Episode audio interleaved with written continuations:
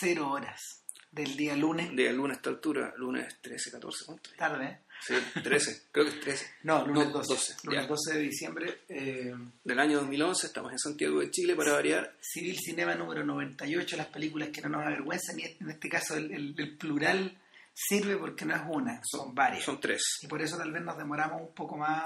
Ah, bueno, aparte de, todo, de todo el hueveo de fin de año, eh, la discusión eh, de hoy día es en torno a un cineasta del que, que en realidad nos demoramos 98 capítulos en lleg- en llegar, no sé por qué, pero tal vez porque le estábamos haciendo el quite o tal vez porque Tal vez, por- bueno, en realidad en mi caso era porque yo ya me había alejado un poco de él. es verdad. Es decir, yo un tiempo, al menos yo un tiempo en que yo vi muchas películas de él, el Normandí, las Dance, Dan, Sí, le las dieron Dance, harto, y yo las iba a ver todas porque, no sé si yo disfrutaba las películas de Ingmar Bergman, pero yo sentía que se debía verlas, hay una, hay una cuestión media como obligatoria, com- sí, sí, sí. compulsoria, digamos, de, de tener que ver las películas de este señor.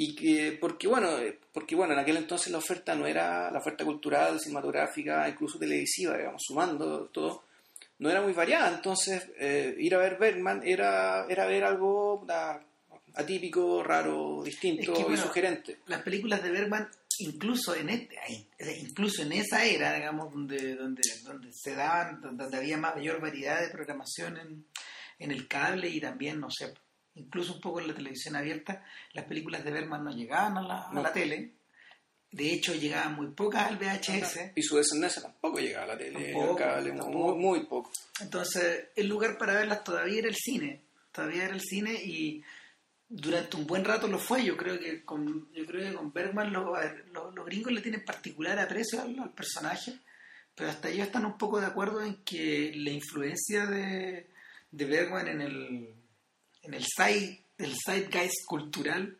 eh, en el mundo de la cultura, ha ido se ha ido apagando en la medida de que el siglo XX se nos va alejando. Eh, ahora, es interesante comprobar que, que tanto, tanto, tanto no se ha apagado porque buena parte de buena parte como del legado del sujeto todavía está dando vueltas. Eh, en la puesta en escena, en temas o en, o en alguna o en algunas temáticas, e incluso no sé, a veces en homenajes bien directos. Yo siento que la, la nueva generación de los cineastas europeos eh, está más cercana a lo que, por ejemplo, estuvo la generación de Almodóvar o la generación de, de Fernando Trueba, por ponerte cualquier nombre, o el mismo, o el mismo Moretti. ¿Ya? Esa gente, esa gente estaba más lejos de Bergman que, que, lo que Fontrier o que, que, que Sokurov, que. ¿Cómo se llama? No sé, que el mismo Guerín, por ejemplo, o que Mikael Haneke. Eh, esto, a propósito de una, de una conversa que teníamos con Bill sobre Kieslowski recién, pero antes de, antes de prender play. Pero nada, eh, le- ahora, respecto de qué película de Bergman podíamos discutir, sobre qué película de Bergman podíamos discutir, preferimos elegir tres en vez de una. Nos referimos a la trilogía del silencio, del silencio de Dios. Eh, es el nombre que se le dio a esa trilogía. Y no se dio el 60. mismo Bergman, ¿no? No. Es un invento crítico. Sí. de los críticos.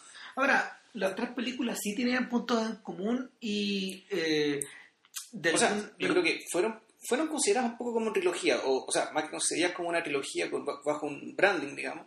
Claramente hay un, hay un humor y un estado de ánimo, digamos, y además el hecho de que las películas fueron consecutivas, años Claro. 61, 62, 63, eh, y, en una, y en cierta progresión también, digamos, una progresión más o menos clara, tanto en, en términos de, de tópico y en términos de lenguaje, digamos. O sea, donde, donde hay ciertos hilos comunes, pero dentro de ese hilo en común se nota un, un avance un, un avance hacia, hacia lo cinemático, digamos, que, que Claro. creo yo.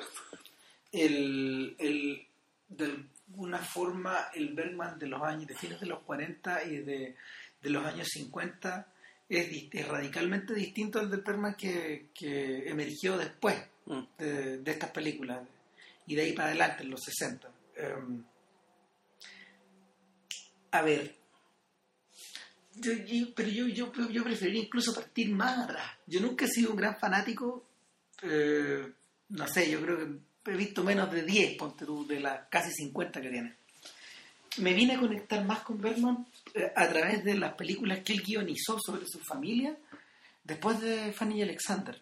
Él hizo harto, ¿no? Ese, ese, es como el quinto acto de su vida y no sé, por algún día a lo mejor lo discutiremos hablando a propósito, no sé, de, con las mejores intenciones. confesiones privadas. Claro.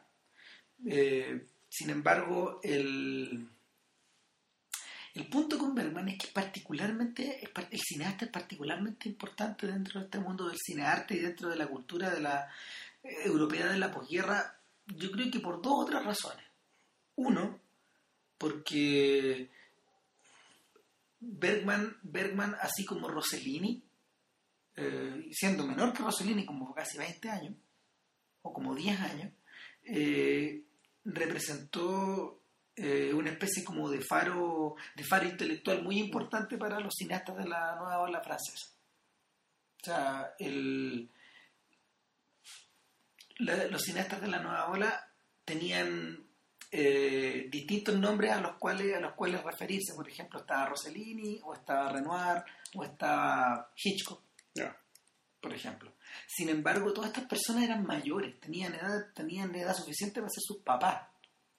En el caso de Bergman, eh, eh, particularmente a partir de, la aparición de Un verano con Mónica, que conmovió a todos estos pendejos en esa época, que tenían, no sé, como entre 18 y 20 años, y que pudieran que acudieran a la película, primero primero fueron a, ver, fueron, fueron a ver la película por la misma razón que fue Woody Allen en esa misma época. Por Mónica.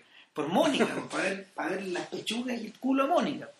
Y, y, se encontraron se encontraron con un personaje que o sea, se encontraron con un se encontraron con un escritor de una, historia que que mm, tenía tenía harto en común con Sartre por ejemplo. Tenía eh, su visión de la vida era existencial. Su visión de la vida era una era una combinación bien curiosa entre entre una entre esta especie como de, entre esta especie como de atracción por los horrores de la posguerra y por la por este mundo de abusos que se había abierto este mundo como de vacío que se había abierto delante de la gente. Y por otro lado eh, esta, este, esta combinación permanente entre nos, no, no, me atrevería a decir fe, pero entre, entre, entre creencias que eran, que eran como que podía ser como tanto de origen católico como de origen medio pagano. Este mundo como de, este mundo como de la liturgia y, y, del, y del credo, y por otro lado este mundo como de la este mundo como de la brutalidad y de la de las fuerzas mágicas de la naturaleza. A ver, el Pucha, a ver, el tema del existencialismo eh, habría que verlo como la... Eh, básicamente, bueno, el, reconocimiento de que, de que no hay Dios. ¿ya? Entonces, en las películas de Berman, en particular en las las que estamos hablando, pero en, en, en, muchas más también. Sí, muchísimas. Está el, está el, bueno, una, por una parte está la constatación de que eh, lo más probable es que lo que se conocía culturalmente como Dios y lo que eh, implicaba la existencia de un personaje así, dado los horrores presenciados, eh, no existía. Claro, es un proceso de disolución. Es un proceso de disolución que, eh, en realidad ya explotó, cuya, cuya manifestación más, más evidente ya todo el mundo la veía, la conoció, que fueron los campos de concentración, digamos, los, campos, los campos de exterminio, digamos, ya la, la, la masacre indiscriminada de personas. Y, y, ante esa realidad hay que, por una parte, hay que acomodarse, hay, que hay que tratar de acomodarse individualmente. Y bueno, buena parte de los personajes de, de ver más, hay gente que está, está en ese proceso. Y, uno lo que ve son bueno, distintas estrategias de, de acomodo, de redefinición y, o de reconceptualización, o sea, redefinición propia digamos, y de reconceptualización del mundo que los rodea. Y, pero también está el tema del fantasma, es decir, el tema del vacío que queda cuando esto que existía ya no existe. Y sin embargo, esta, esta creencia era el centro de un montón de otras cosas, de un montón de otras costumbres, de un montón de, de otras creencias y un, de, un montón de eh, incluso aspectos relacionales, digamos, en la cotidianeidad de la gente, que en la medida que desaparece el, este centro, estas cosas empiezan, pierden sentido, pero hay gente que no se da cuenta o tienen, tienen, como todas las cosas que están en el mundo, digamos, incluyendo las personas, tienen resistencia a desaparecer, no quieren desaparecer. Mm. Entonces, los conflictos en, en, Berman y que Berman hace evidente y, lo hace evidente de una forma y eso y creo que eso es lo que genera tanta admiración también era era la desnudez era lo inmediato, lo potente y lo visible que era hacer, eh, que era hablar de estas cosas, que son muchas veces muy complejas, necesitan conceptualizaciones, abstracciones para hablar de ellas, y sin embargo Berman se las arreglaba para que eso uno lo oyera ahí mismo. Y eso, bueno, puede tener, tenga que ver con su formación teatral, decir, con la, con la y ¿qué quiere decir esto? Con la necesidad de que lo que está pasando, es decir, la, la lucha entre espíritus, la, la, lucha de un espíritu contra la realidad, o lo que sea, lo que sea que esté ocurriendo sobre la base de este conflicto primordial del, que, que, estoy escribiendo, tenía que mostrarse en un escenario con dos gente encerrada en una pieza conversando. Y Berman lograba eso. y, lo, logró siempre, o sea, o prácticamente siempre. En todas sus grandes películas eh, eso, eso está. esta, esta, gente que, eh, que logra, digamos, desnudar este tipo de conflictos, que son conflictos, que son conflictos individuales, pero también civilizacionales, y ah, están ahí, están ahí a la vista de todo, el que quiera ver, el que quiera escuchar, el que quiera concentrarse un rato para entender. Eh, es interesante también poner de manifiesto que, no sé, o hacerse la pregunta, ¿de dónde sale este lenguaje? O esta, esta, o esta suerte de simplicidad cardinal de las películas de Berman. de partida, creo sale de la, primero de la tradición protestante, eh, creo yo. O sea, de la, sin duda, sin duda. El personaje, eh, este personaje es hijo de un pastor. Claro. Y, y el. Eh, esta idea, este, este, este, esta, esta noción conversacional de esta noción como conversacional de las que existe en las películas de Berman, esta idea de que hay un personaje siempre poniéndole algo a otro. Claro, pero siempre conversando, o sea, no, no es, no es el que se va a confesar, por ejemplo, no, no, es, no, no, el, no el pecador que se va a confesar como un sacerdote que va y le dice algo y el otro va y le dice otra cosa.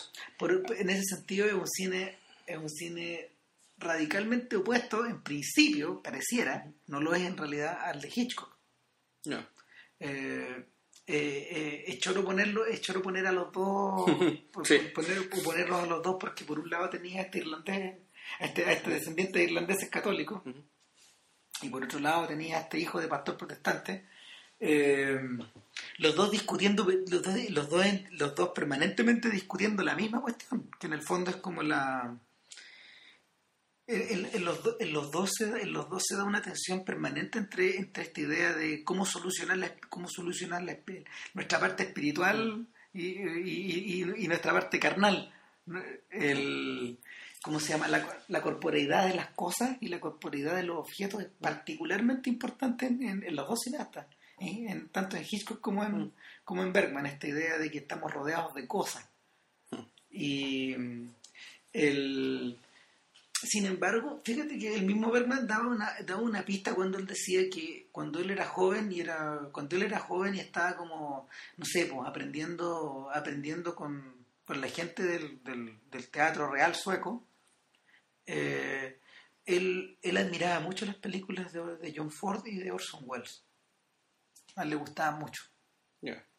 Especialmente las de John Ford. Y viendo hace muchos años, no sé, hace como 20 años, viendo la uvas de la ira, estas primeras escenas que son tremendamente desnudas cuando Tom Jones regresa a casa desde, desde su desde el periodo que pasó en la cárcel, eh, todos los primeros 20 minutos son bermanianos.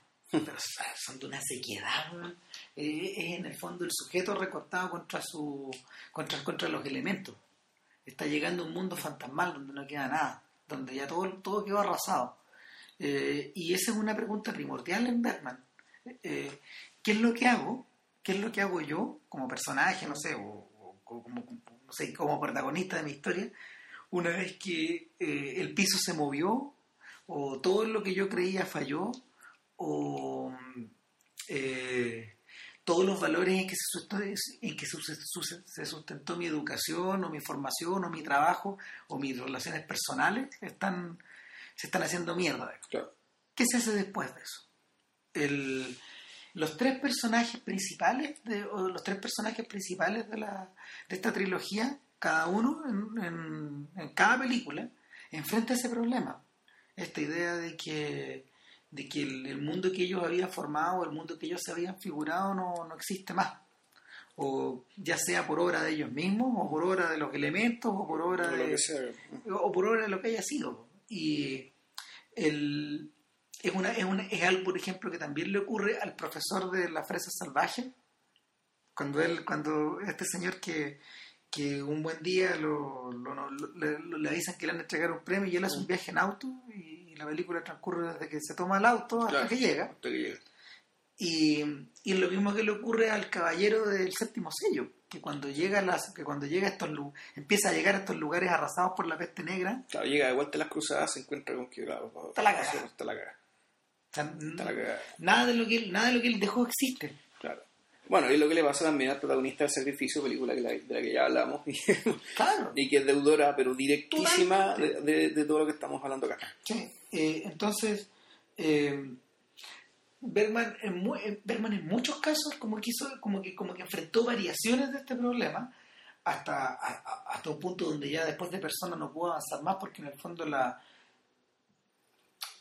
lo que, lo que ocurre en Persona es que no solo se está destruyendo la conciencia de la persona, de- de- del sujeto que, que- que es el protagonista, que son estas dos actrices que ya, una, una que ya no puede hablar y la otra es como su enfermera Claro. que, que mm, de alguna forma adopta, adopta como la personalidad Claro. de- Se mimetiza. se mimetiza con la otra persona, digamos. pero pero no, lo- no solo se destruye eso, sino que se empieza a destruir la película misma como, como artefacto físico hacia el final, como que se bota la pared. Ya. Eh, como filme es bien impresionante, pero yo creo que para poder entrar a Bergman no es la película más correcta, No. yo creo. No, no, es que pasa por estas cosas. pero- Claro, ¿no? O sea, yo me acuerdo cuando la vi, que fue una de las primeras cosas que vi, yo quedé muy tirado. Eh, se me vino a calar la película con gritos y susurros, por ejemplo, Ya. o, o- o- o volviendo a pensar en retrospectiva en Fanny y Alexander, que esa es así que la vi, Mm. chico. Y, y que tampoco es como una película para poder entrar directamente a este mundo. No sé, si, si yo tuviera que recomendar una, yo recomendaría el séptimo sello como, como punto de entrada. Sí. Y esta trilogía también, fíjate. Sí, también, también. Y bueno, y eso nos permite como entrar en esta, como entrar en terreno. Berman llegó, Berman llegó hasta a hacer estas películas una vez que ya tenía él armado como su mono. Sí, pues, o sea, él ya era reconocido, él fue reconocido en el mundo ya a fines de los 40, o sea, con, con el verano con Mónica, creo que esa fue la película que lo lanzó a la fama. claro, Ya con el séptimo sello, sea, se consolidó, que eso es del 53, 55, ¿de cuánto? ¿Qué? 57.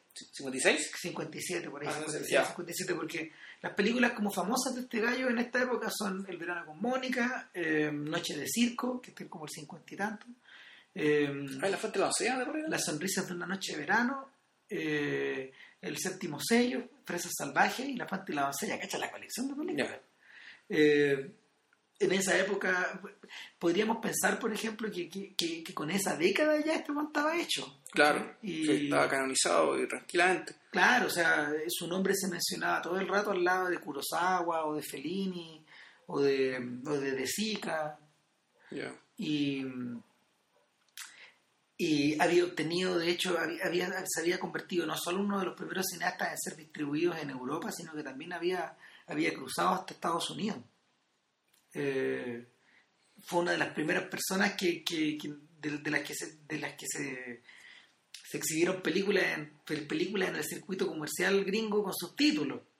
Claro, porque le- ay, les carga. Y, y por otro lado, este gallo tenía el mono armado en Suecia porque eh, él, él- en los inviernos él dirigía teatro y en los veranos él hacía sus películas. Filmaba sus películas. Entonces estaba permanentemente ocupado y entre medio se casaba y se descasaba con las actrices con Claro. las que se metía. Y se metía en todas las pegas del mundo para, claro, para mantener a, a la tracalada de hijos, digamos, que tenía, y que para, tenía por ahí. y para arrancarse de la casa. O sea, de hecho, en su, Para descansar.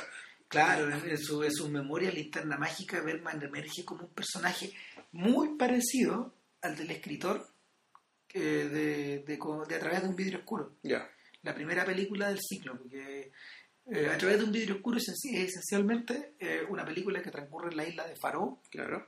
que es donde Bergman de hecho se iba, se iba a aislar del mundo, se iba a aislar para escribir o para, o para irse con sus minas, digamos, no sé. Claro. Pero, pero el, el punto es que el gallo era particularmente feliz ahí y esta película está filmada ahí en la historia de un cuarteto. Es decir, un papá, dos hijos, una- dos hermanos Dos hermanos que son una, una hija mayor y un, y un, adolescente. y un doctor. Que es el marido de la. El, el, yerno, digamos. El, Claro. marido de la hija. Claro, y, y que en el fondo es el amigo de, es el amigo de- del escritor. Mm. Y, el- la película comienza cuando estos gallos salen. eh, eh, eh, el, comienzo, el comienzo es increíble. Sí, es que es como, se parece, o sea, es- yo ahora lo veo, el agua. yo lo veo y es como, claro, es como- era como la gente bailando en el, en el séptimo sello. Claro. Era como el tiempo que estaba hablando del todos séptimo sello, era como todos juntos, los cuatro saliendo del agua al mismo tiempo, una especie de, conversando puras trivialidades. ¿Sabéis cómo vienen? Vienen como los bailarines de Pina. En algunas de las. Sí, en- que a su vez está sacado de eso, que Claro. sobre todo al final. No, es, la danza de la muerte. Es la, la muerte, claro, el cerro. Entonces, el, el punto es que eh, la, escena es súper famosa. eh, de hecho, ya fue, antologada en esa época porque de alguna manera estos personajes venían saliendo desde el agua, como creados desde el agua, como creados desde la imaginación de este, este director o de este narrador. Y mm, es como si nacieran adultos, de alguna forma. Y el, y nada, el- el- gran problema, el gran problema que hay de fondo ahí es que la hija, eh, la, la hija viene saliendo de un periodo en el sanatorio Claro, o sea, tiene problemas psiquiátricos, psiquiátricos, no psicológicos, psiquiátricos. y, y medio grave. Claro. El cabro chico es una persona súper insegura frente a, la, frente a la figura del padre y el padre, que es un Bergman, tal cual, porque es un gallo que se ha pasado durante un buen tiempo, durante un buen tiempo estuvo en Suiza escribiendo. Claro. Ahora, en de términos, aquí para allá. en términos de edad, el personaje es mayor que el Berman Real. El Berman Claro. Real en aquel entonces habrá tenido unos 42 años. El personaje tenía unos 10 años más. Claro. No, más o menos. ¿no? Claro, y, y- y- y es como se llama, eh, está encarnado por Gunnar Bjornstrand, que es uno de los actores bermanianos por antonomasia. Es como, Sí, es como Shizu Ryu en la vida de, de, Yasu- de Yasujiro Ozu. claro, ese fue un eh, Es un personaje que, que, que a Bergman lo acompañó en, no siempre, pero en distintos roles Sí. a través de toda la carrera, hasta Fanny y Alexander. Y aparte que físicamente se parecían mucho. Sí, O sea, estos gallos más desgarbados, grandotes. De Carvalho, claro, con, con- con- la, la cara así como... una cara media redonda, no redonda, sino ovalada, Ah, narigones. era- medio son- de ojos medio somnolentos. Y el, y el personaje, el personaje es de un egoísmo tremendo. O sea, el, los hijos, los hijos en determinado momento lo organizan como una, lo de organizan como una obra de teatro, una representación, y la representación es bien inocente, pero lo que toca de fondo esta cuestión es, eh, es una especie es esta idea de es esta idea como de casarte con tu musa y al mismo tiempo casarte con la muerte. Claro. Y, y, y, y en el momento de casarte con la muerte, ver lo poca cosa que fuiste. Mm. Eh, queda evidente, eh, eso queda evidente a medida que se va desarrollando la representación y, la propia hija, que es Harriet Anderson, que es, Mo- que es Mónica, que es la, es la- es la Claro. actriz de Mónica 10 años después, le dice a su hermano, eh, ¿te diste cuenta de cómo le molestó a- a- al papá eh, la, la obra que escribiste? No. Claro, chico, obvio, hombre, o sea, ¿no te diste cuenta que se sentía insultado? El, el personaje, de hecho, en algún momento, el personaje, el viejo, se va a llorar al fondo. de- mientras están almorzando, pide permiso de una manera muy, muy, Pero, muy... pero eso, eso es antes. porque- Eso es antes, Eso, eso es antes, porque hay, hay un, hay un asunto en que él, como que habían, habían acordado estar juntos. Él Claro. tenía otro compromiso, tenía que mandarse a cambiar. se tenía que ir como a Estonia o a Rumania. Tenía que haber una conferencia, qué sé yo, al- alguna otra. al- Y lo, miran con cara de puta, otra vez. Otra vez, ah, O sea, eh, de hecho está Max von Sydow, el, yerno, lo mira con cara de ya. ya, o sea, es tu familia, papá, o sea, eh, Claro, o sea, tú- de, de alguna manera, de alguna manera este personaje está metido, este personaje se parece un poco al Otto de- del sacrificio. En, en cierta medida, Ah, claro. porque funciona como una especie como de, de bisagra. claro, una avisar, buscar, buscar la tierra con la normalidad, El el gallo, mundo. que, el gallo que está ahí para hacer las relaciones públicas al, al artista que se va y se va, se va a la sea, nube. en realidad, claro, no es que sea de la nube, en realidad el tipo está arrancando, eh, De, eh, de sus obligaciones. está arrancando sus obligaciones afectivas, de, Sí. de su mala conciencia, de su eh, de, de su incapacidad de ser padre a la larga. Y, Eh, Otro, otro elemento interesante y es como la es es que es que en Bergman siempre siempre el, el fenómeno de la ausencia está está puesto de manifiesto. Y en estas tres películas siempre hay algo que no está. Claro, en este caso eh, el personaje es un viudo. Exactamente, no se menciona nunca a la madre. Nunca. nunca jamás. No, claro, volvemos al tema, así como cuando, cuando Dios no existe, digamos, hay una base, hay una estructura que está sin cimiento, ¿cachai? a la que se le, se, le, se le saca el cimiento, entonces tú lo, lo que queda es sentarse a esperar que la cuestión se venga abajo. claro y, Y aquí es lo mismo, esto es una familia donde está la madre y ni siquiera se la menciona, o sea, No. ni siquiera está como recuerdo. no no existe si, si Claro. los, que, los que salen del agua son esos cuatro Claro, de hecho da la impresión a ratos que Max von Sydow está llenando el vacío de la madre O sea, claro, y la cuida. Es, tan- es tanto así, es tanto así que hay un momento en que los, este par de amigos como que se internan en el, se internan como en el mar para ir a, para ir a buscar unas redes. Las pelotas, discusión matrimonial. Claro, y el tipo, el tipo le pone de manifiesto ahí eh, su, su enojo y su, no sé, por la sensación de que la sensación de que él está llenando un rol que no, que no le corresponde. O sea, y que está fuera de su alcance, además. pues, sí. él, él no solo está siendo, él no solo está siendo marido de la hija, sino que está siendo papá de la hija, Enfermero papá, de la hija. papá del cabro, enfermero de la hija, Claro. y psicólogo de, Y y psicólogo de su amigo. Claro, de, de su amigo y suegro. Corta el hueveo, digamos. O sea, y, y se lo plantea de una manera súper Sí.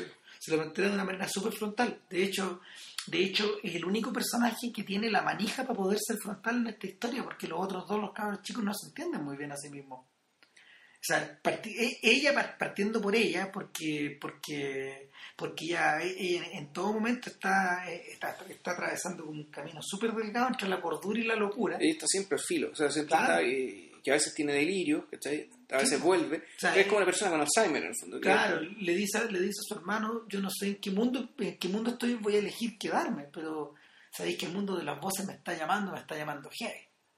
Me está llamando más fuerte que este otro. Y voy a tener que dejar a mi marido. ¿Cómo? ¿Cómo lo voy a dejar? O sea, me voy a, me voy a ir a este otro lado, digamos. Y ahí, y ahí es donde se instala esta cosa que es como media.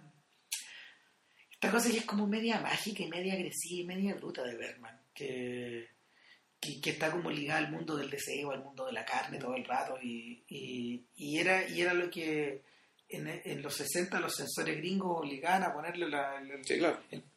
para mayores. O sea, lo que pasa es que esas cosas naturalmente, cuando lo que se entiende por Dios, es decir, por la construcción cristiana de Dios, desaparece, puta, empieza a emerger aquello que fue tapado por eso. Claro. ¿cachai? Se Empieza a emerger puta, las conductas que, puta, que, o sea, más que las conductas y las pulsiones que eran glorificadas por el paganismo. Claro, que- lo primal, lo tribal también.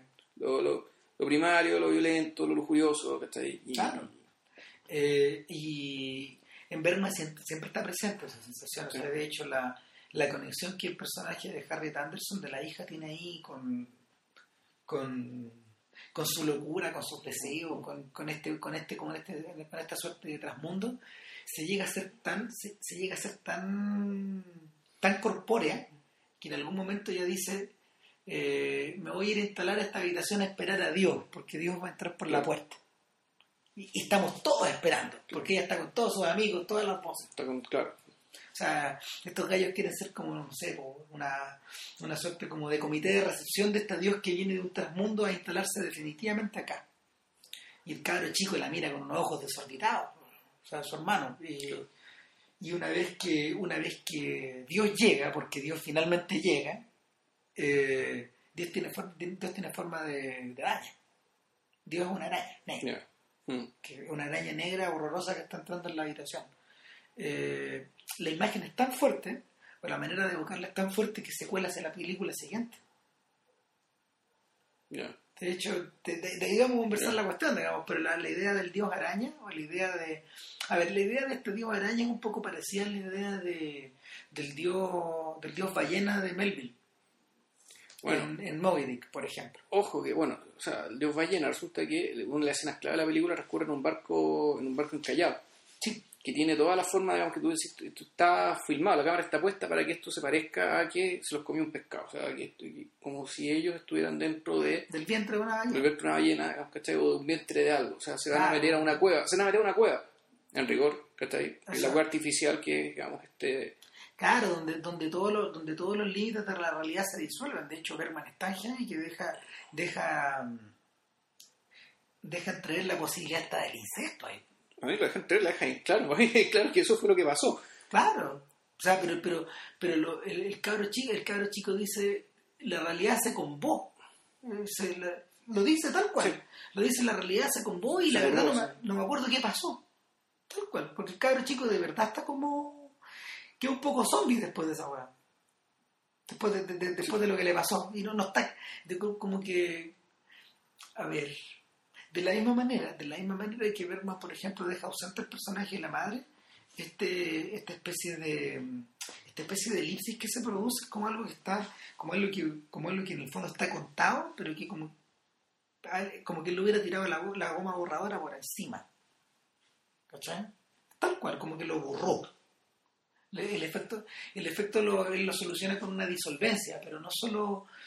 No, es, que, es, que, es, que, bueno, es lo mejor que puede hacer. O sea, para que básicamente nosotros... Y... Pero lo choro es que en ningún momento de la película se vuelve a hablar de ese tema. Mira, en general, cuando las películas introducen como escenas tan fuertes como las del insecto, siempre tienen cola. Claro, es que esto estaba muy cerca del final. Entonces, el, por una parte tenía que tener eh, tenía para producir ese efecto de desconcierto total tenía que ser algo que no se pudiera fijar en la memoria digamos, en la memoria nuestra de modo que tampoco nosotros la proyectemos en la memoria del personaje. Claro. entonces claro este elipsis fue la forma más elegante de decir puta aquí pasó algo que no sabemos qué que tuvo un efecto que no sabemos cuál va a ser porque la película se acaba muy pronto después de esta escena exacto y, y para lo que sirve en rigor es para darle pie a al otro acto. al, o sea más que un acto eh, pasa que eh, pasa con una parte que la eh, eh, no es que no es que Dios llega sino que ella sube al cielo y no es que se muera. Porque lo conté al final de la película pero es, algo parecido. es algo parecido. Y, y, además lo que termina pasando es que Berman usa el, lo que pasa ahí como como una excusa para que el, el, el padre digamos este escritor se mande una declaración, un, statement, en el fondo, de lo que él piensa y lo que debería ser la clave para interpretar las películas que vienen después. Mm. Eh, que es decir, aquí, si, dado que Dios no existe, aquí lo que nos queda es el amor humano. Um, y lamentablemente esto no es gran cosa, es decir, no, no, es precisamente una fuente de felicidad, esto, pero es lo único que hay. Con todas las miserias, dobleces, dudas, que esto puede tener, Porque en, el amor a Dios al menos está un hombre débil y está el Dios todopoderoso. Aquí tenéis dos hombres débiles, Un hombre y una mujer débil, tenéis la posibilidad de desastre por todos lados. Es interesante porque en la última escena de la película, cuando, cuando que parece una, suerte de anticlímax, está cayendo el sol, pero es un sol que no termina de caer porque esta película fue filmada en verano, entonces no... No anochece nunca. Paró está tan al norte que nunca anochece. Claro. Eh, entonces el el, padre le explica al hijo lo que él siente que pasó. Y el hijo queda con la sensación de que por primera vez su padre le habló. Claro. O sea, su padre le habló y cumplió su función de padre, Es decir, darle herramientas para vivir en el mundo. Para entenderlo, para moverse en él. Y eh, es choro porque, porque el, en alguna parte de la película hacen referencia al silencio de Dios, literalmente. Sin embargo, la, la película se resuelve con la la película se resuelve con lo contrario del silencio y nos da pie a la siguiente. Claro, bueno, antes de, antes de pasar, eh, yo creo que habría, que habría que decir que esta película es la más teatral de las tres. Sí. Esta es una película que está... Es curioso porque es una película que es la más teatral de las tres, pero es la que está hecha más al aire libre. Claro, filmada, digamos, en locación, en la isla de mierda, está, digamos, este peladero ahí cerca del Polo Norte. Claro, si ustedes quieren verla como es ahora, eh, bájense la isla de Berman, el documental. Claro, que es donde, que donde, donde fue a morir también, ¿no? Claro. Sí, sí, sí. Ahí estaba retirado, se fue, se fue para allá. Y pero una película, claro, ¿cómo será? O sea, claro, uno, uno, dirá, son más teatrales las películas de Berman que vienen después, o sea, que vienen ahora al final de su carrera, o las que guionizó, o la misma Sarabanda, que eran películas realmente basadas en diálogo, eran soluciones de diálogo de dos personas. Siempre dos personas. Ladrillo. Claro, pero, pero ni siquiera. ni siquiera. Esta película, en, términos de la simetría de los personajes, el hecho, el, cómo estaba estructurado todo para que los personajes hablaran de una manera, eh, eh, hicieran avanzar, digamos, lo que tenía que avanzar a través de, de, su diálogo, de su encuentro. Y aquí teníamos, claro, una pieza teatral bien, bien, reconocible, digamos, y, no, no, es necesariamente un defecto, pero es lo que hace, que es lo que te hace pensar que estas una razón por las cuales algunas películas de ver no están siendo superadas por el tiempo a nivel cinematográfico. Porque básicamente, eh, claro, el, lenguaje cinematográfico está yéndose por hartos lados, digamos, que pero uno de ellos no es necesariamente el teatro, o no el teatro como, como lo hacía Berman. Entonces, bueno, pasamos entonces a la segunda película, conocida como el, La Luz de Invierno. Los comulgantes. O los comulgantes, creo que el nombre salió en España, ¿no? Sí, pero, pero Luz de Invierno es el nombre, el nombre literal. El nombre literal. A ver, esta película es, es un año posterior a la, a la anterior, desde el año 2000 veo en 1962. También está protagonizada por, por Yuna Youngstrom. Yuna también, también es un sacerdote, esta vez es un sacerdote, perdón, un pastor protestante, viudo, otra vez el tema de lo que Otra no vez, digo, otra vez, claro, o sea, la, la mutilación, ¿cachai? O sea, que, que al hombre le falta un brazo. Y, y él, bueno, está en un estado de... está en crisis, digamos, está en crisis de fe vocacional, está Es una crisis que viene de lejos ya, desde Claro. hace- porque la mujer muere hace cuatro años y este gallo, a ver, hay una unidad como de tiempo y espacio bien curiosa, es una película que transcurre en unas cuantas horas nomás. Sí. O sea, el espacio que está entre la misa de dos y la misa de tres. Ya. Eh, ojo con esa idea porque la película termina a las tres a la hora que Cristo muere. Eh, y esencialmente eh, este gallo está, este- bueno, estamos en invierno, está muy helado en el lugar donde están. Eh, prácticamente todos los que salen están resfriados o tienen algún tipo como de dolencia. Eh, y este personaje particularmente porque eh, empieza la película resfriado, uno cree que uno, yo, yo no sé, pues yo que la vi, yo más o menos sabía de qué se trataba, pero eh, lo primero que lo primero que se te despierta es que este gallo está enfermo. Sí.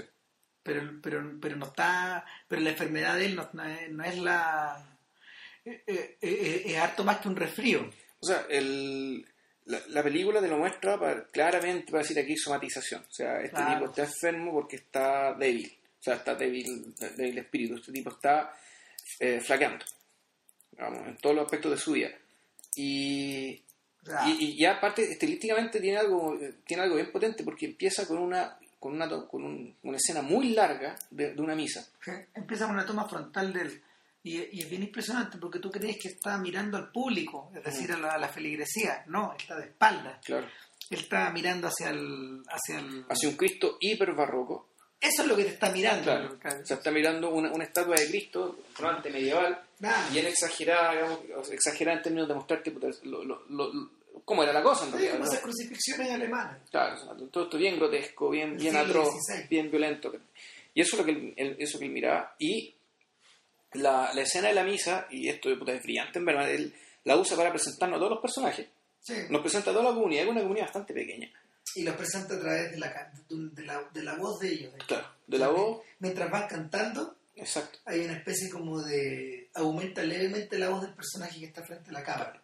Pero al mismo tiempo todo esto es tan largo, con sujeto enfermo, además para decirnos que esto en realidad es un tremendo martirio para, para el sacerdote. Es su vía crucis. Claro, es, es algo que realmente lo está matando.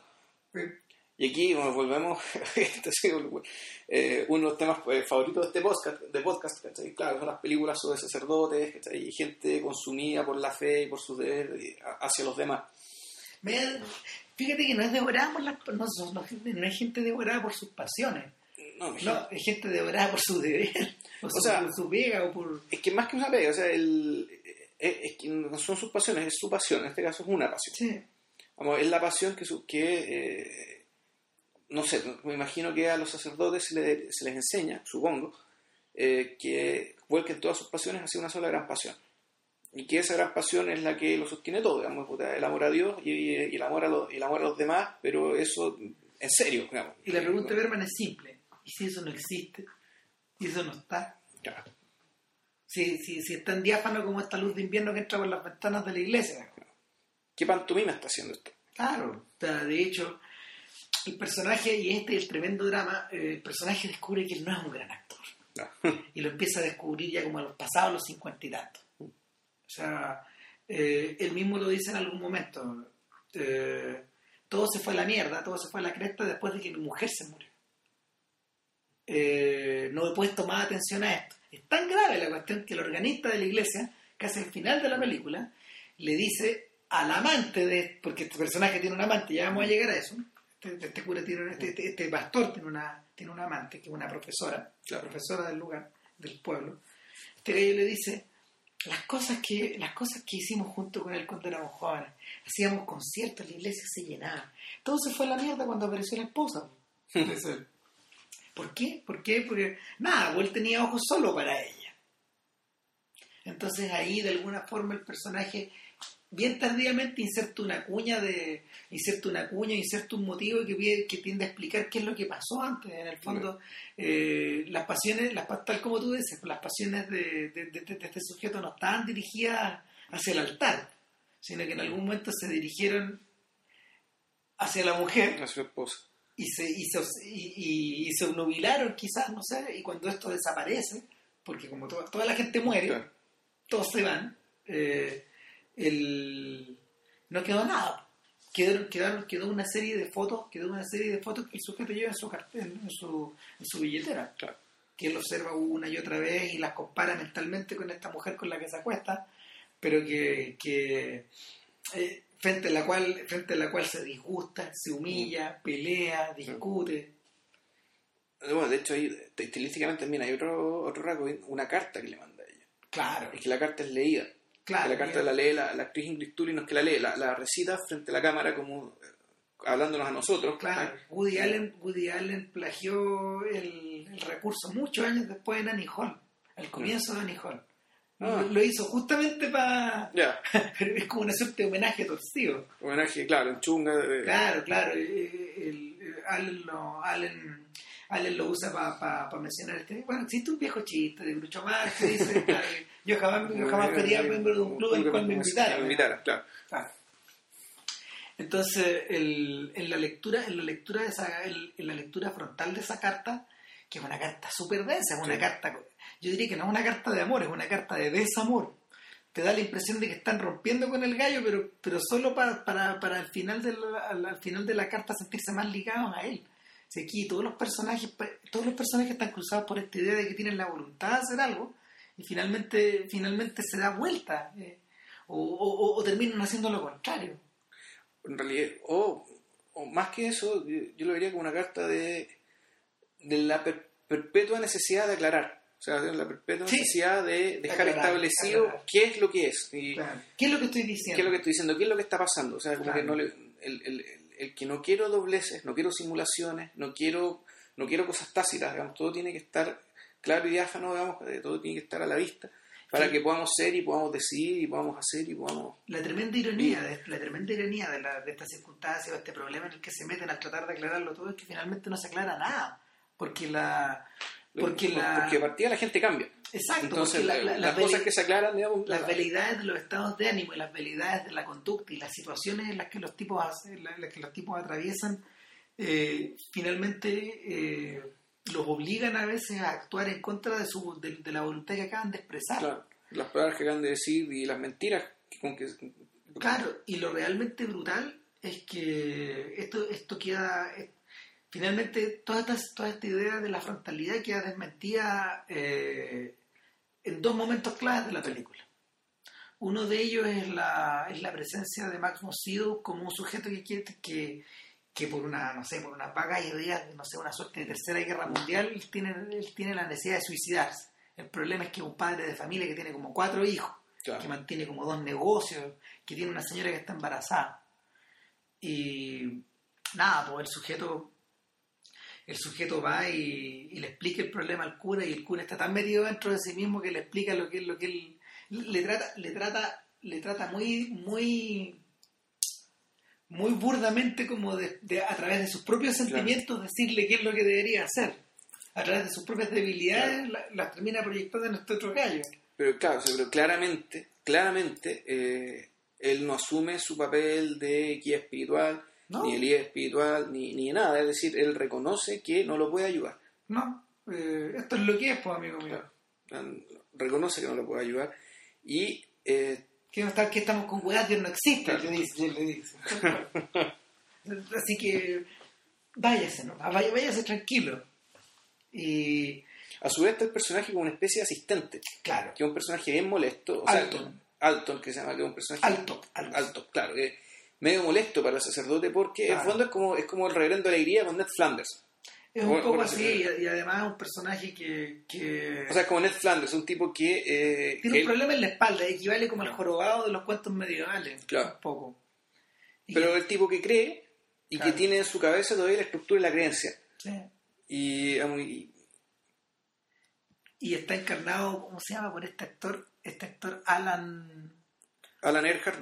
No, Alan Edval. Al- Al- Alan Ball, ya. Y Alan Edval es, es interesante porque él hace un personaje bien parecido en el sacrificio. Él es Claro. Otto. Otto, 25 años después, en el sacrificio de... Claro, que es el amigo de Erland Josephson, entonces, en, en- en la película. Y, y tal como, tal como, tal como Otto en el sacrificio, con, con esta persona, como cuando, cuando le hace ver, cuando le hace ver su tremendo egoísmo al personaje, eh, al personaje de Tarkovsky, eh, en, el, en, el filme de, en el filme de Bergman, hacia el final, este sujeto le dice, eh, le, le plantea, le plantea un dilema que él tiene, le plantea un dilema que él tiene a propósito de la, a propósito del dolor de Jesucristo. Entonces Mm. él le dice, eh, ¿sabes qué? Yo tengo la sensación de que históricamente se ha magnificado demasiado el dolor físico de Jesucristo. Hmm. Lo interesante es que todas estas conversaciones están tienen un tercer personaje metido al medio, y lo hay en el Claro. encuadre, que el propio hecho que está colgando ahí de El la... propio crucifijo barroco, grotesco, Para la cagada, sanguinolento, claro. claro, Y- y anguloso. Y Bergman, Bergman insiste en ponerlo siempre como el tercer personaje, el que está escuchando en Claro. el fondo, como si fuera un tercer personaje en el, en el, Sí. en el plano. Claro, porque también es es el testimonio, digamos, lo que queda de, digamos, Claro. de lo que se fue. Claro, algo petrificado. Claro. Y el, el punto es que el tipo dice, sí, yo creo que se magnificaba ese dolor. ¿Cuánto dolor habrá sentido? ¿Tres? ¿Cuatro horas? O sea, le sacaron la cresta, pero fueron como tres, cuatro horas. Yo tengo la impresión de que en todos los años que viví yo creo que he sentido más dolor que Jesucristo. Cara madres. Entonces, sin embargo, Claro. sin embargo, y aquí se pone interesante la conversación, el tipo le dice, yo creo que el verdadero dolor era espiritual, era interior. ¿Por qué? Porque este gallo estuvo rodeado durante tres años de un montón de discípulos que lo siguieron para todos lados, que lo escucharon, a los cuales él les dio de comer, fueron pre- presenciaron los milagros, escucharon, la, escucharon las parábolas, bla, bla, bla. ¿Y qué hacen estos gallos una vez que lo apresan? No, no, perdón. ¿Qué hacen estos gallos después de la, después de la, de la última cena? Entran en confusión total y Cristo se da cuenta de que después de todo este tiempo no mentira. Nada. Hmm. ¿No le dolería a usted eso?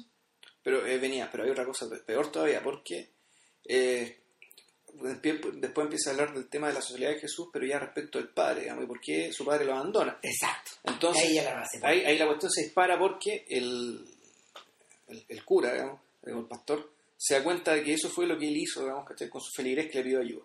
Claro, O sea, lo dejó abandonado, lo votó. Fondo, falló con su deber. Claro. Y lo que es peor, Utilizó el silencio de Dios, pero en favor de él. O sea, por una razón media cómoda, ¿cachai? O, o o más que comodidad, era porque, claro, realmente él no, él, no, él- no estaba en disposición de hacerlo porque No. no. podía. Pero claro, aquí este personaje, bien molesto, aparentemente bien tonto, pero esto tenía nada, puta, le hace ver, le, le- hace ver que él, que él ha fallado. Digamos, que su falla ya, ya no tiene que ver con el aburrimiento, con el sinsentido que siente a la hora de hacer, su, de, de- de hacer la representación, sino que esto tiene, tuvo consecuencias trágicas. Eh, Que una tremenda cagada. Claro, que, que, claro, que la muerte de un padre de una familia de cinco hijos. Y, y cuya madre, con- acuerdo cuando la mamá le dice a los cabros chicos que el papá ha muerto, No hay palabras que lo puedan expresar, porque Berman lo pone detrás de una ventana. detrás de una ventana. Y que los, y los niños miran así como que... La otra escena donde eh, el tema de la frontalidad hace explosión es cuando él confronta a su, a, a su amante en una sala de clase donde ella, donde ella hace clase, donde ella vive. Porque ella, vive arriba del piso. Y le manda un- una diatriba en su cara diciéndole todo lo que detesta a ella. Sí. que es calcada, o mejor dicho, la escena de, el- ay, de, de la película de Haneke, de, de la cinta blanca, Sí. cuando el doctor le, le echa la foca y, y despacha a su amante sirvienta. Es igual, Tal cual. tal cual, es la misma, es, sea, es el mismo... Es curioso porque reduce, re- a ver, en, en esa tremenda, en esa tremenda jaculatoria que se pega este gallo, que, que en el fondo es como una especie de, es como abrir la llave del agua para soltar todo o vomitar. Claro, es algo que, Es está- que estaba años contenido. Claro, eh, eh, al vomitar toda esta información o todas estas opiniones o todos estos sentimientos, lo que hace precisamente es cosificar a la persona y la petrifica. Y la petrifica de una forma media parecida a como, parece, a como parecen estos crucifijos que están Mm. puestos por todos lados. El- es, tan, es tan impresionante eso que después de... Bueno, ella misma dice, bueno, ¿qué le voy a hacer? Ya no hay nada que hacer. Sí, claro, ya. Ah, después de que me soltaste esto, ella lo acompaña de hecho a visitar a esta gente, pero ella no vuelve a abrir la boca, no, no puede, ya no- ninguna más, ninguna palabra sale de ella, más. Eh, y el nada, po. Curiosamente, curiosamente la, la protagonista es Ingrid Tulin, que también es una actriz bermaniana Importante, ¿no? importante que apareció en estas películas. Y es la, y es la, y, y curiosamente el silencio de Ingrid Tulin es la puerta de entrada a la siguiente película. Ahora, de- yo creo que habría, que- habría que mencionar el final de la película. Eh, Lo que pasa es final que es circular, es circular, pero que ha, cambiado todo. todo. Ha cambiado todo. Es, de- es decir, ya el, el- Queda la duda de que si va a venir gente o no va a venir gente. Eh, y, y aparentemente la comunidad se está muriendo y llega una sola persona, que es la, el personaje de Ingrid Tulin. Y el sacerdote tiene que elegir si hace la misa o no. Claro, y decide hacerla igual. Sí. por razones que la película se ha encargado de explicarnos digamos, y también yo creo que incluso nos deja abierta la puerta respecto de qué tipo de relación va a tener él va a tener él digamos con Ingrid Tulio con la, con la comunidad es decir ya hay como el tipo asume que lo que lo mueve no es la fe naturalmente o sea no es, no es la fe como la entendía antiguamente pero tampoco es la costumbre ni la rigidez eh, la, entre comillas la rigidez es decir la necesidad de mantener de seguir haciendo lo que venías haciendo Claro. que era lo que, lo que movía la misa la- la- en la primera parte de la película, sino que el tipo se da cuenta que, eh, o sea, más que se da cuenta, eh, en- en algún- se filtra en algún momento ya la convicción de que él le debe a los demás el hacer esta misa, el hacer la misa, Aunque, aunque no llegue nadie. aunque no llegue nadie. Y el que llegue, bueno, confía él en que le hará algún bien, y, pero que lo que está haciendo es necesario. En ese sentido es radicalmente distinto a lo que ocurre al final, por ejemplo, de la misa terminada, que es uno de los primeros podcasts. Claro, En la misa terminado, eh, el, el cura el cura opta por salirse del, del altar y bajar hacia el nivel de los feligreses. claro. No, y además con eso dice, él, él ya dice, Europa ya no es un lugar cristiano. Claro, en el fondo. O sea, aquí él ya da por cerrado y yo ya, cambiar. ya no tengo nada que decirle digamos, a los ciudadanos de, los- de- de- a un ciudadano europeo. No, no tengo nada que decirle, no- lo que yo le puedo decir no le va a servir de nada. Ajá. El, en, el caso, en el caso de Moretti, en el caso de Moretti, eh, en, cierto, en cierto sentido era una especie como también de... Era una especie como de vómito también, pero... Pero... A ver, no solo es de posguerra, sino que es es poscomunista, es posdemocristiano, el post-eurocomunismo, claro. post-romano. eh, el, es más amargo.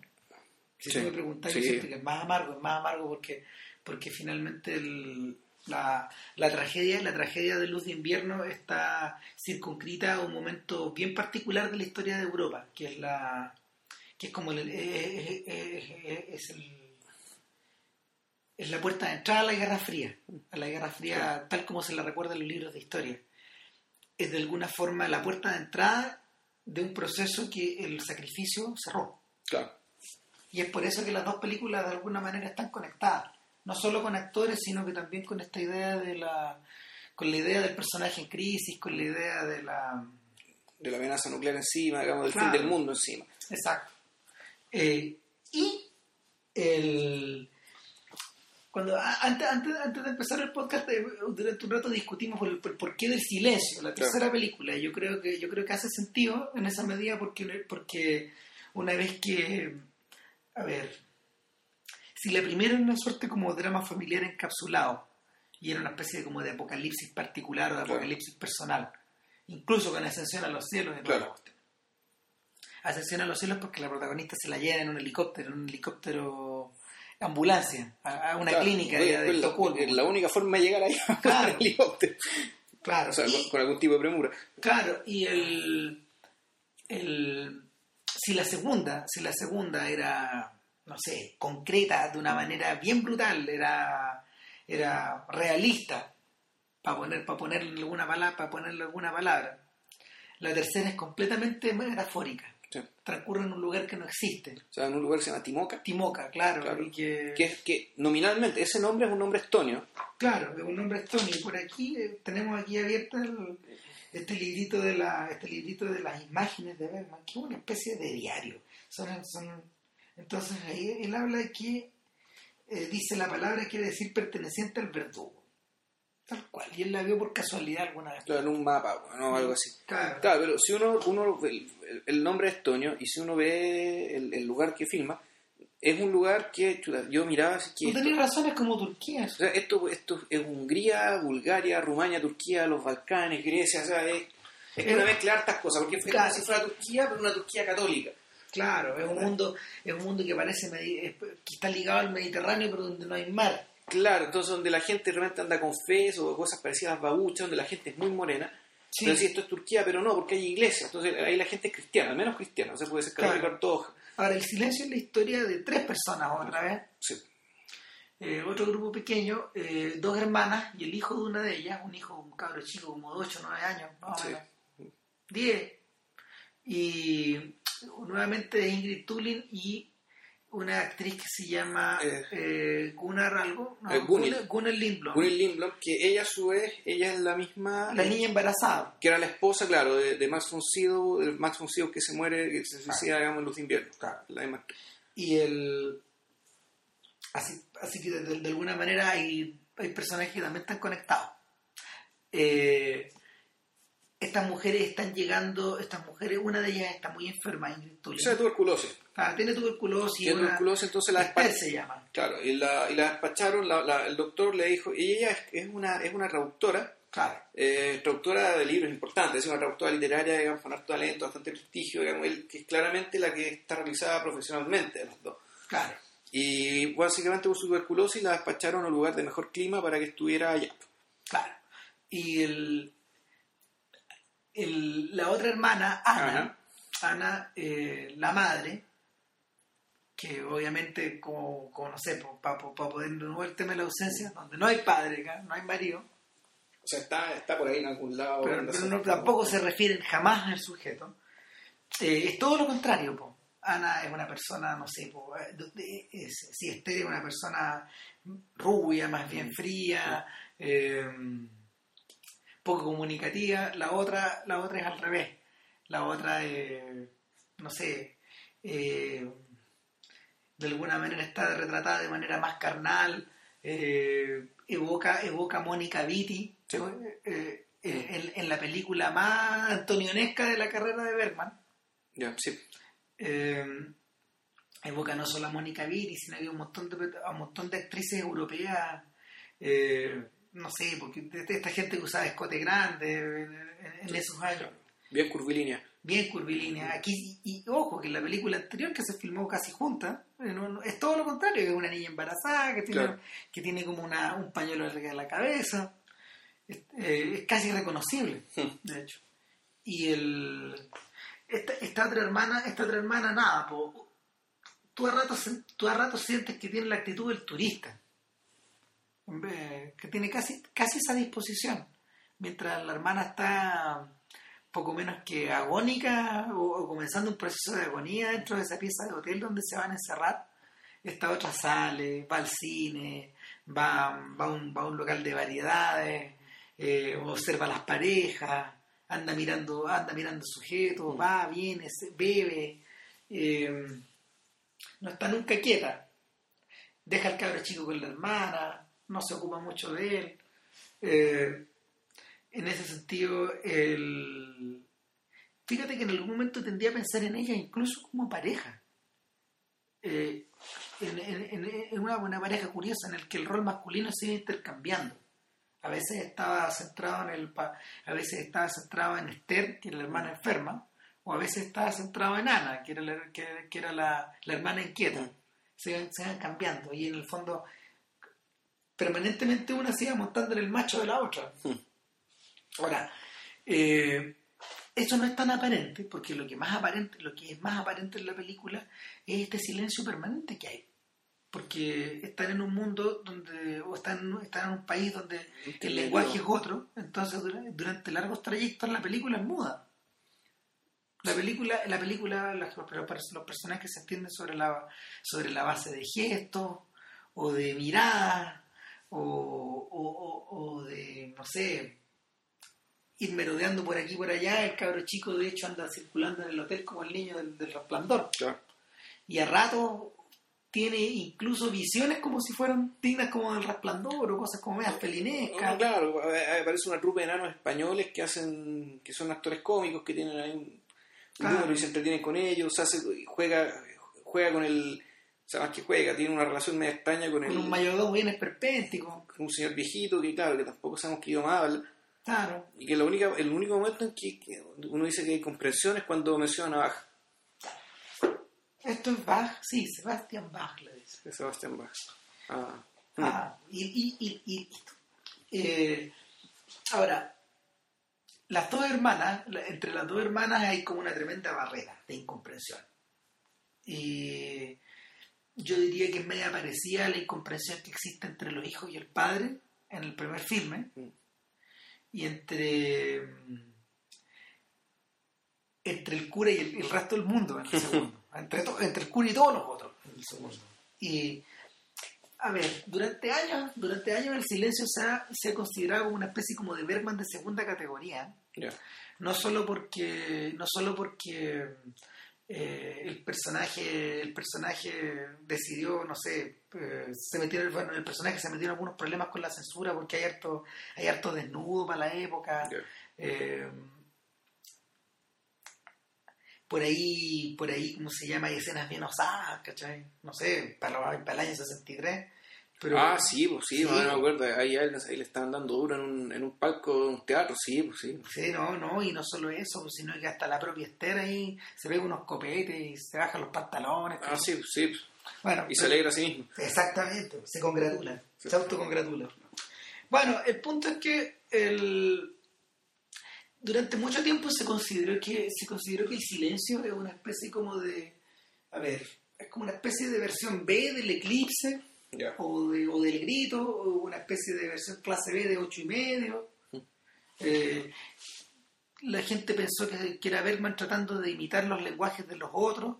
Es tanto así que, que cuando, que cuando eh, eh, Godard filmó masculino y femenino con un coproductor sueco, le dijeron, no, es que sabe que usted tiene que meter una escena con un sueco en la película. y tiene que ir a- tiene que viajar a Estocolmo a filmarla por la coproducción. Bueno, ya va. Entonces lo que hace es meter a los personajes viendo la película, a Jean-Pierre Léaud y a, los, a, Chantal, a Chantal Goya y a todos los personajes, van a ver esta película sueca donde los tipos hablan con un lenguaje, un lenguaje que no se entiende, que no es sueco. Ah, obviamente haciendo la referencia al, al silencio, donde salen todos medio piluchi y todos se agarran con todo. Entonces, el, el- el- y, y la escena ocupa un buen trecho de película, están mirando la weá, digamos. Y, y nada, pues es, es, es- Godard riéndose un poco de esta Ya. riéndose un poco de esta faramaya del silencio y no sé, jugándole una, jugándole una broma sucia, digamos, a su maestro. Pero, pero el volviendo para atrás, el punto es que, ¿sabéis qué? Yo considero que el silencio no es tan malo. Es rara. No, es difícil de verla. Es rara, sí. sí, sí, pero, pero yo mismo te decía hoy día que, que, yo, que yo siento que en relación a las dos primeras, cinemáticamente, esta era la más avanzada y la que se siente más contemporánea. Es la que O sea, uno puede decir las películas contemporáneas que un- las películas que se vinieron a hacer, a hacer después, claro, se parecen más a esta. ¿Te acordás de Goodbye, South Goodbye? Sí, De claro. Claude Chabrol? Es como así, po. Es, es misteriosa por ser misteriosa, es rara, eh, es tirada de las mechas, es caprichosa. El problema de esas películas, ¿cachai? Y, y el problema con esta, yo esta película la vi hace muchos años, la tenía casi completamente olvidada. Y ahora la acabo de ver de nuevo. Y más o menos entiendo por qué la tenía casi completamente olvidada. Eh, y con Goodbye, Sad Goodbye también me pasa lo mismo, fíjate. O sea, pensando que The Shall Shen a mí me gusta y hay otras películas que me gustan harto más. Claro. Pero estas son películas que... eh, Son películas deliberadamente difíciles. O sea, son, dif- son difíciles, son películas que eh, se te olvidan porque en realidad no... Puta, ¿Por qué se le olvidan las cosas? Uno, porque, puta, porque no, no tú no te relacionas con ellas. O sea, no, Exacto. no estableces tú con ellas un puente de experiencias, de referencias, de, eh, no sé, de elementos, ¿cachai? Que diga, ya, esto que vi eh, fue importante para mi vida, o esto, esto que vi eh, yo lo he visto en otras partes y, y tiene incidencia, digamos, en, la, en mi juicio, en lo que, en lo que me ha interesado. Hay algo de futilidad detrás, fíjate que ahora que tú hablas, me me pasa, por ejemplo, algo parecido con Movimiento Falso de Benders. Ya. Sin embargo, viéndola, viéndola, no sé, ahora que está editada en DVD y todo, eh, en movimiento falso, tal como ocurre con, con, con el silencio, eh, hay un esfuerzo evidente del cineasta como por pisar otros territorios. Sí. Y eso sí que, eso sí que es interesante. Eh, muchos años después de, de haber filmado El Silencio, como veintitantos años después, y a propósito del sacrificio de Tarkovsky, Bergman decía bien amargamente que, que él, él daría un brazo por poder filmar los sueños o el mundo onírico, como lo hacía Tarkovsky, con esa capacidad como para entrar y salir, o en realidad para estar siempre adentro. Claro. Eh, y que a él le resultaba tremendamente difícil poder acceder. Y, y yo creo que en ese sentido el silencio es un esfuerzo manifiesto por vivir, por vivir esta, esta experiencia como de un mundo onírico, Claro, lo que es y que no es. Por, un, un- por lo que- los, los soft places, ¿cachai? Por estos lugares que, Claro. que claro, donde, el, el sueño y la vigilia están ahí conviviendo, mutando. Claro, es como lo que le pasa a Scorsese en Chatter Island, que, que, que él también hace un esfuerzo súper evidente por como por por, por hacer palpable un, un mundo que no es experiencial. No. Y, y le cuesta, po, porque Scorsese proviene como... Actualmente hay como dos maneras de observar el cine de Scorsese y uno de ellos es, la uno de ellos es la observación de- de- del mundo como o sea, de, de- sus filmes como artículos de costumbre Ya. es decir, como mores, como, como no sé, unas descripciones súper detalladas como de, de cómo es esta gente, cómo son los mafiosos, cómo fueron los neoyorquinos del siglo XIX, eh, cómo era la vida del Dalai Lama, no sé. Pero por otro lado hay otra corriente que es como la de David Borwell, donde él tiende a pensar de que Scorsese es un expresionista abstracto. O un post o él es un o él, o él de alguna manera realiza el realiza el realiza en cine el mundo del el, el sueño del, del expresionista abstracto que, que es como jugar como con superficies de colores. Muy manifiesta. Y en, es- y en ese sentido es curioso porque cuando por ejemplo Scorsese ha querido eh, cuando Scorsese ha querido como en Shutter Island eh, buscar nuevos territorios se le enreda la perdida en la trama pero pero pero su pero la sensación de las texturas se mantiene. Esta idea como de los rojos de los rojos Mm. encendidos o de estos grises que son como metálicos estas cosas que o estos verdes o estos verdes que, que, que te comen la vista ¿cachai? esta sensación de que el mundo de que el mundo se despliega de que, de que el mundo se despliega este tipo en una paleta de colores infinita y que, y que los colores los colores reflejan estados de ánimo y te pueden hacer daño o te pueden o, o- o te pueden o, te pueden como se llama no sé por recibir ¿cachai? es como lo que pasa es como cuando y es justo- justamente lo que le pasó a, a Bergman cuando comenzó a hacer películas en colores Mm. cuando Bergman empezó a hacer películas en colores le pasó lo mismo que a Osu. Eh, el color lo empezó a manejar de una manera casi intelectual y codificada. Por ejemplo, Gritos y Susurros. ¿Te acordás que es una película que está hecha Es roja y blanca, ¿no? y ocre? Claro. Son tres, son tres colores nomás. Y, y todo gira en torno a eso. Eh, Fanny y Alexander, por ejemplo, eh, es distinta. Pues ahí la paleta, ahí, ahí es, como la- es como Ran. La paleta no tiene fin. Pero, pero siempre está siempre está dominada como por los ocres y por los Sí. blancos. Sí, yo eso me acuerdo. Esos colores me acuerdo. Y, y de alguna manera es lo que es lo que Woody Allen trató de hacer después de sus dos filmes en blanco y negro. Él emergió distinto, pues, emergió justamente tratando de, de buscar esas mismas, esos mismos colores Ya. durante un rato y después ya se olvidó. Esa es otra historia.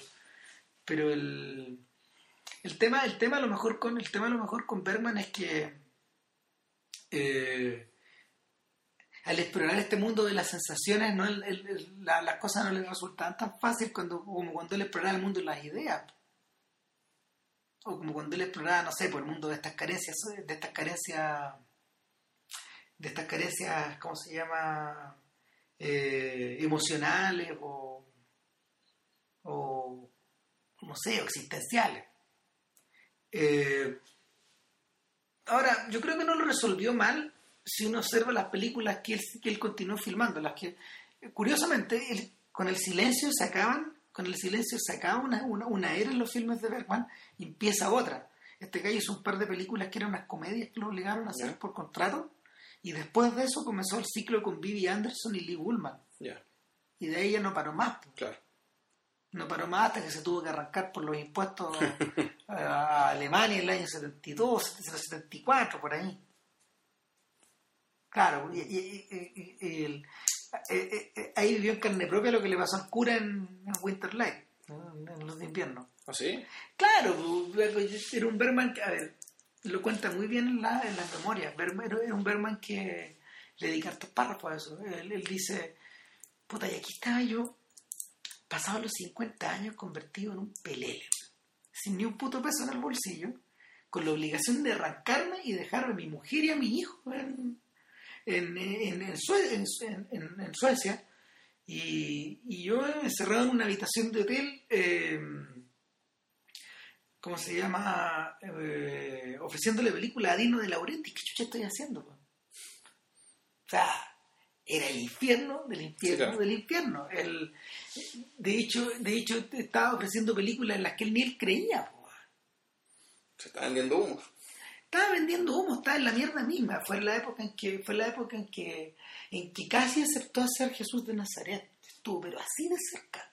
Uh, Eh, de hecho, no sé si alcanzó a escribir el guion, pero, pero estuvo, se reunió con se reunió con Anthony Burgess y que él que, él que escribió el guion finalmente, pero pero él estaba interesado, pero con Dino de Laurenti encima, imagínate lo que hubiera pasado. Entonces, de verdad que estaba en la mugre misma Berman. A Berman es curioso, a Berman le pasó lo mismo que al cura, perdió la fe. Y, y, y esa es una de las razones por las que yo creo que él nunca se recuperó, él nunca se recuperó totalmente y cuando volvió a, cuando volvió a hacer películas en forma, eh, porque, porque él hizo, él hizo eh, El huevo de la serpiente ujú, y de la vida de las marinetas las dos las filmó en alemán. ya. O, o El huevo de la serpiente en inglés, creo. ¿no? En inglés sí con David Carran, creo. ¿no? Claro, claro, es en inglés. Y de la vida de las marionetas es en alemán. Ya. Y la siguiente película eh, es Fanny Alexander y Chao Pescado. Después él dejó de... Después, o sea, siguió trabajando en cine, pero, pero se dedicó a escribir o guiones o, o a dirigir obras para la tele, pero, pero dejó de trabajar en el cine, pues a la, a la concha su madre.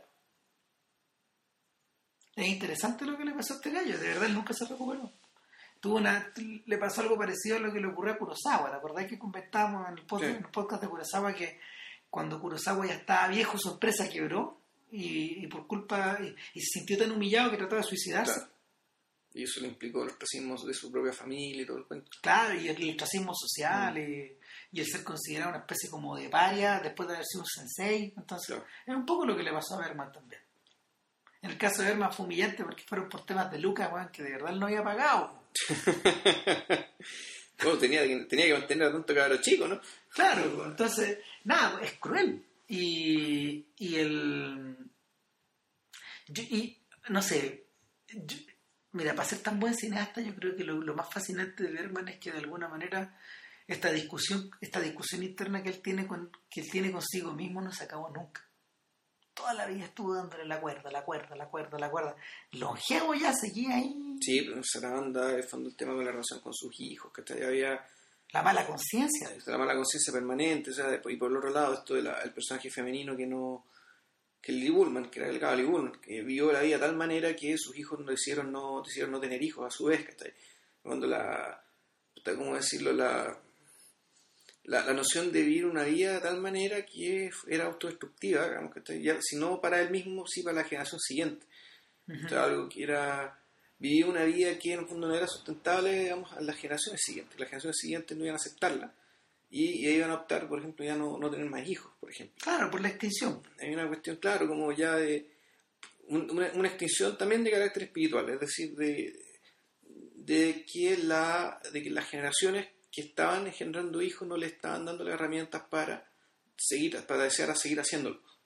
Eh, de, de hecho, eh, ni de- las herramientas, ni los valores, ¿cachai? ni el entusiasmo, ni la energía, ni, ni, ni nada. Eh, Nada de, eso, nada de eso se estaba alegando. Todo eso estaba muriendo digamos, en, en esa generación. no es un dilema similar, no, no es un dilema muy distinto al que tiene el protagonista del sacrificio. pues Yo creo que por eso están tan emparentados también. Por esta sensación de que lo que estáis legando es muerte. Que es, es es muy poco. O sea, en el sacrificio está, que está eh, Tarkovsky, digamos, ¿cachai? Él cree que está alegando mucho más. Sí, no, no, de, de que existe, de que, de que existe la, de que hay una noción para poder, o sea, de, de que hay una clara noción de que lo que tú estés dejando es más que eso claro. y que vale la pena salvarlo. Claro, que vale la pena pues, sí, Claro. salvarlo y perpetuarlo, digamos, y, Claro. y seguir. Ahora, el- lo curioso y lo interesante de Berman es que él, él siente de verdad que él no está ahí para, esa- para- no, está, no está ahí para, para dar esta clase de respuestas, sino que él está ahí para hacer las preguntas Mm. y para meter el dedo en la llaga. Claro, ahora, fíjate que en- tanto en Los Comulgantes como en El Vidrio Oscuro, él da respuesta. Sí, No, La, la película se trata y se centra, digamos, hasta uno podría pensar que está todo pensado para hacer creíble la respuesta, claro. Para que la, la respuesta tenga sentido y suene fuerte, y sea, suene bien magnificada y suene coherente con lo que acabamos de ver. El silencio, en cambio, eh, Es más feroz. ahí no, claro, ahí, ahí no queda, ahí no hay amor divino, ahí no hay amor humano, ahí no hay, no, no hay nada. Y es por eso que yo siento que es más contemporáneo. Sí, pues, es- es más contemporánea y al mismo tiempo es. Pucha. Pero claro, o sea, es, es una película tan desoladora.